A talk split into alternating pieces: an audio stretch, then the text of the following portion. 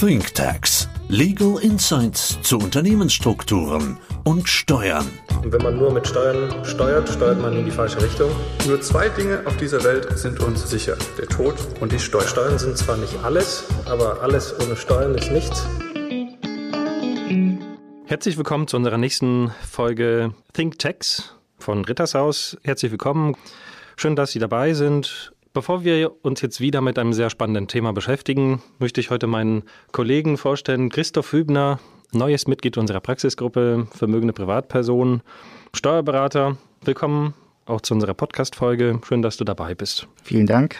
Du hast sicherlich auch unsere Podcast-Folgen, die wir in der Vergangenheit aufgezeichnet haben, auch verfolgt. Jedes Mal bringen wir einen spannenden Fall mit. Diesmal muss ich aber feststellen, ich werde eigentlich so zweimal die Woche mit einer Fragestellung konfrontiert. Und das ist eine Vielzahl von, ähm, von Fallkonstellationen. Worum geht's? Letzte Woche habe ich mit einem Banker telefoniert. Er hat Folgendes gesagt. Jeder weiß, dass wir jetzt Minuszinsen haben auf Guthaben.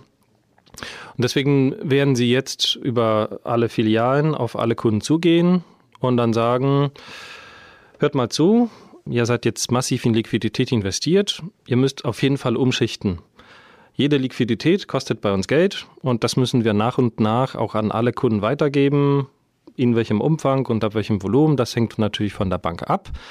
Aber Bankberater gehen auf Kunden zu und wollen sie dazu motivieren, ihnen Wertpapiere umzuschichten. Es gibt natürlich viele Privatkunden, die auf der privaten Seite Liquidität haben, aber es gibt auch Unternehmen, die thesaurierte Gewinne aus der Vergangenheit haben und die sollen jetzt auch massiv in Wertpapiere investieren. Da habe ich mir gedacht, uiuiui, ui, ui, das kann durchaus problematisch sein. Das ist absolut richtig, ähm, weil durch die Umschichtung von liquiden Mitteln in neu angeschaffte Wertpapiere entsteht ein junges Verwaltungsvermögen aus erbschaftssteuerlicher Sicht. Genau, das ist mir auch eingefallen. Aber vielleicht für unsere Zuhörer sollten wir ganz kurz erklären, was junges Verwaltungsvermögen eigentlich ist und warum ist das so problematisch. Also im Rahmen der erbschaftssteuerlichen Begünstigung für Betriebsvermögen hat der Gesetzgeber sogenanntes Verwaltungsvermögen eingeführt. Das sind im Regelfall Immobilien, gewisse Beteiligungen an Unternehmen, aber eben auch äh, Wertpapiere, die angeschafft wurden.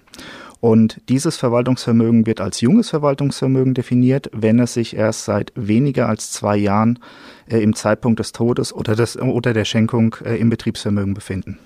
Okay, also wenn ich zusammenfassen darf, wenn jetzt der Unternehmer seine Liquidität im Unternehmen in Wertpapiere umschichtet, dann generiert er sogenanntes junges Verwaltungsvermögen.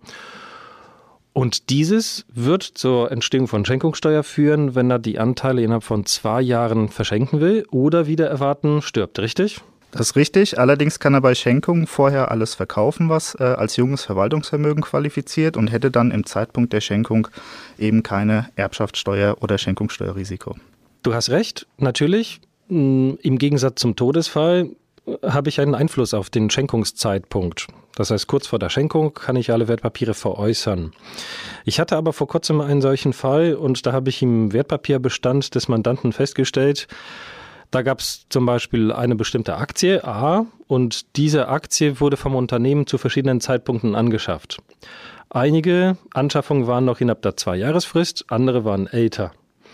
So, und da man das natürlich nicht wirklich auseinanderziehen kann, die einen waren nicht gelb markiert und die anderen rot, mussten wir natürlich alles verkaufen. Es gibt keine Veräußerungsfiktion, also man kennt das vielleicht FIFO, LIFO aus dem Ertragssteuerrecht. Das haben wir aber im Schenkungssteuerrecht nicht. Und dann muss man auf Nummer sicher gehen und einfach alles verkaufen.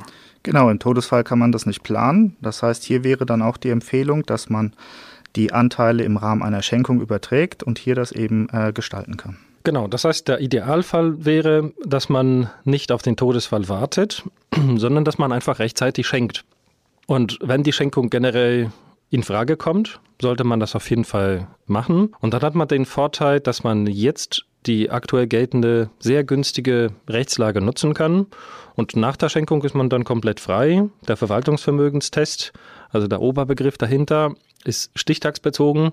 Nach der Schenkung kann ich natürlich ganz normal in Wertpapiere investieren. Das ist dann nicht schädlich.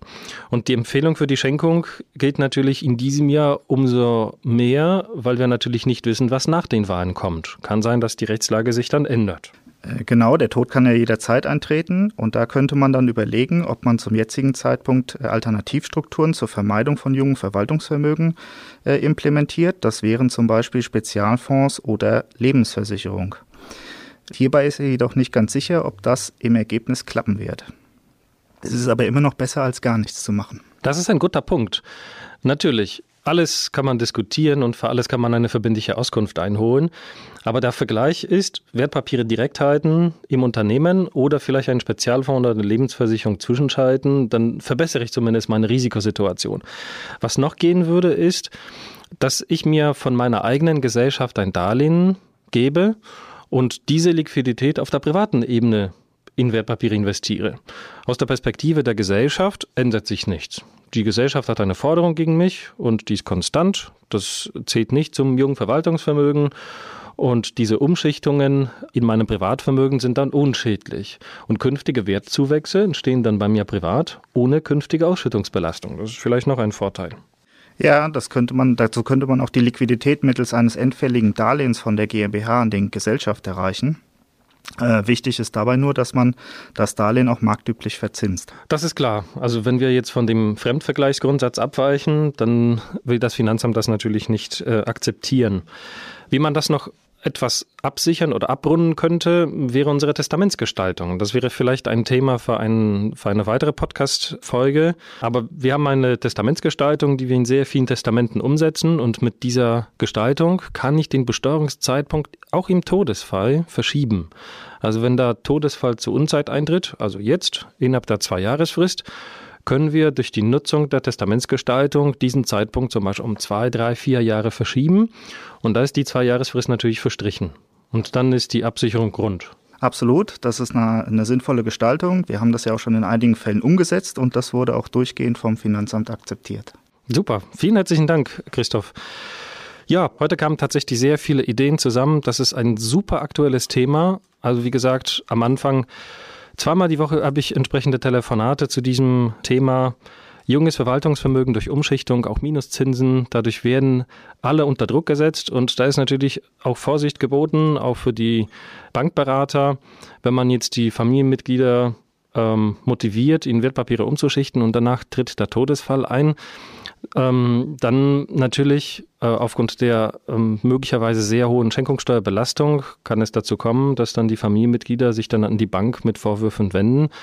Ob da rechtlich was dran ist oder nicht, das kann man dann später diskutieren, aber man sollte auf jeden Fall unsere Familien auch schützen und zwar im Vorfeld durch unsere Gestaltungen. Christoph, vielen herzlichen Dank, das hat Spaß gemacht, äh, unsere erste Podcast-Folge. Ich freue mich auf weitere. Vielen Dank für Ihre Aufmerksamkeit und bis zum nächsten Mal. Dankeschön.